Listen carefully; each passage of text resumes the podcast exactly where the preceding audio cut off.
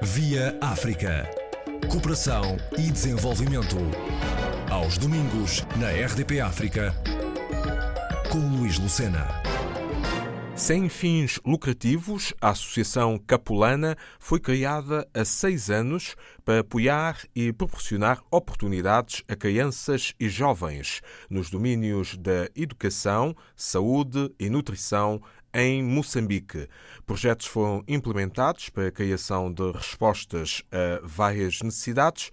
Mais recentemente, foi lançado por esta entidade o livro infantil É pelos Sonhos que Vamos. Fátima Costa, presidente da direção, vem falar-nos destes sonhos que já não são novos. Nós já tínhamos esse sonho há uns anos, porque eu já vou a Moçambique há muitos anos, desde 2003, e comecei sempre a falar com os meninos em Moçambique sobre o sonho, porque hum, é pelo sonho realmente que nós realizamos coisas, não é? Que nós podemos caminhar, que nós abrimos caminhos. E, portanto, era um sonho que nós tínhamos escrever este livro. Realmente coincidiu agora no Natal. O percurso de uma rapariga. Pode uh, revelar-nos um pouco a história deste livro? Sim, é a história de uma menina, a Elisa, que vive na aldeia de Nedivinduan. A aldeia de Nedivinduan é a aldeia que nós ajudamos particularmente, que nasceu connosco, nasceu com a minha família e depois é que nasceu a Associação Capulana, exatamente para, para que os amigos e as pessoas que quisessem ajudar pudessem contribuir para aquela aldeia. Então a Elisa vive na aldeia de Nedivinduan, que fica para o interior eh, de Moçambique, numa, numa zona em que não existe nada,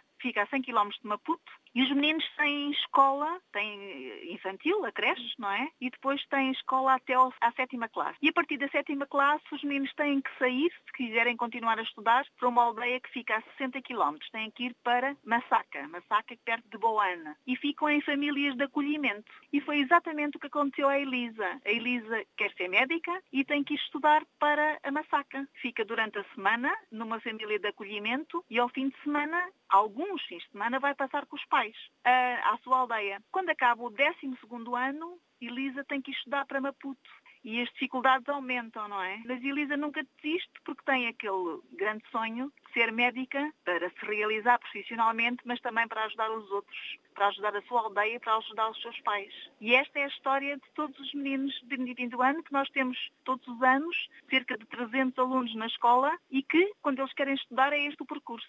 Eh, na sua perspectiva, há que apoiar mais o ensino, a educação em geral nesses países?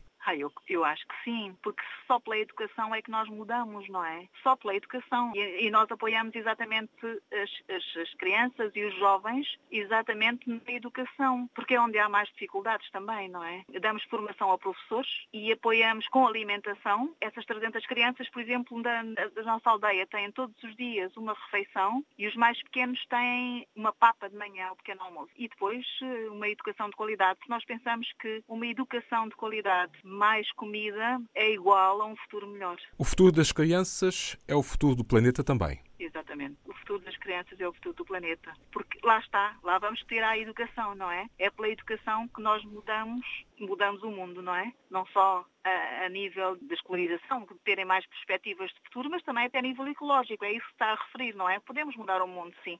Tornar o mundo mais justo, tornar-nos mais solidários. É também pela educação, não é? Dentre as suas atividades, também apoia filhos de moçambicanos, crianças que tenham, porventura, apadrinhado uh, para que pudessem vir a Portugal, continuar os estudos? O nosso foco realmente é Moçambique. Nós apoiamos mais as crianças e jovens em Moçambique. Mas a verdade é que cá em Portugal, sim, já temos apoiado jovens eh, moçambicanos, e não só, até da, da Guiné, mas, uh, e temos cá um, um rapaz, um moçambicano, um jovem, de 23 anos que está a estudar eh, a pintura na escola O Arco. E tenho que lhe dizer que, tem, que é um artista, um verdadeiro artista. E sim, e já está cá há quase 3 anos e somos nós que o temos apoiado uh, em tudo. É, é um bolseiro da Associação Capulana. Para além eh, desta oportunidade ou deste principal objetivo, apoiar e proporcionar oportunidades a crianças e jovens na área da educação e contribuindo para acabar o ciclo de pobreza em Moçambique, também eh, dão acesso à educação, mas também nutrição e saúde, como acabou de descrever.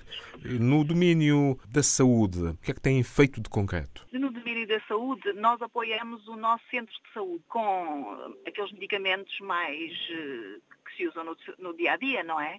Mas depois com utensílios que também precisam, sei lá, balanças para pesar os bebés ou estetoscópios e por aí fora, não é? E fazemos formação a nível de, de doenças. Por exemplo, lançamos há pouco tempo um projeto que era Nedivindo Ano Sem Malária uh, e movimentamos toda a aldeia, os professores, uh, os enfermeiros e todos os alunos. Exatamente fizemos um torneio de futebol alertando para a prevenção da malária, dando exemplos concretos e envolvendo inclusivamente os pais e familiares, foi toda a comunidade, foi o nosso último projeto. Nós tentamos sempre, mesmo nas aldeias vizinhas, desporto, vamos uh, criando mais saúde. Esta associação foi criada a 3 de outubro de 2013. Quais são as diferenças que podem estabelecer quando começaram a atividade e agora em 2019, 2020 há uma evolução perceptível desde que têm implementado projetos? Sim, sim, há uma enorme diferença, sim. Uh, nós começamos, como lhe disse,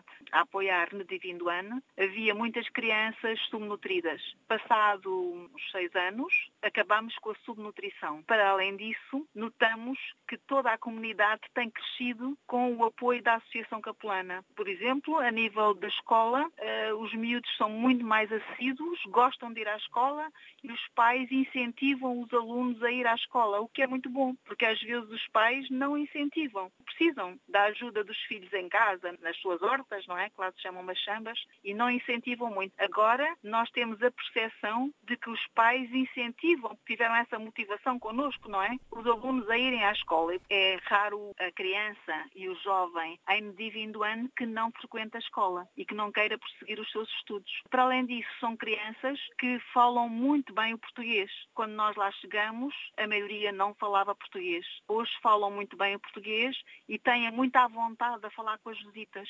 Nós temos tido muitos voluntários na aldeia que ficam lá a viver durante 15 dias, 3 semanas, um mês, e tem sido muito interessante perceber que as crianças estão muito mais desinibidas e convivem muito bem com, com, com, com as pessoas de fora. Para além disso, nós temos também levado as crianças a Maputo, a visitas de estudo e até mesmo a jogar futebol num clube de, de Maputo com as crianças de Maputo. E tem sido muito interessante, porque vê-se que as, que as crianças estão diferentes, sim. Neste caso, eh, podemos dizer que o balanço é positivo. Mal ser eu a dizer isso, não é? Mas sim, eu, eu acho que o balanço é realmente positivo, porque inclusivamente nós distribuímos sempre que precisem sapatos, roupa, material escolar. Este Natal distribuímos brinquedos por todas as crianças da escola. As meninas, por exemplo, adoraram uma, umas bonecas que demos a todas elas. E eu acho que são crianças muito mais felizes e muito mais motivadas e, sobretudo, com uma grande vontade de sonhar, porque percebem que se sonharem e se trabalharem, conseguem realizar os seus sonhos. Quem deseja contactar a associação, como deve fazê-lo? associacãocapulana.gmail.com Muito bem. Fátima Costa, presidente da direção da Associação Capulana, sob o lema Por tudo o que de bom lá recebemos, em retribuição a Moçambique. Via África. Cooperação e desenvolvimento. Aos domingos, na RDP África, com Luís Lucena.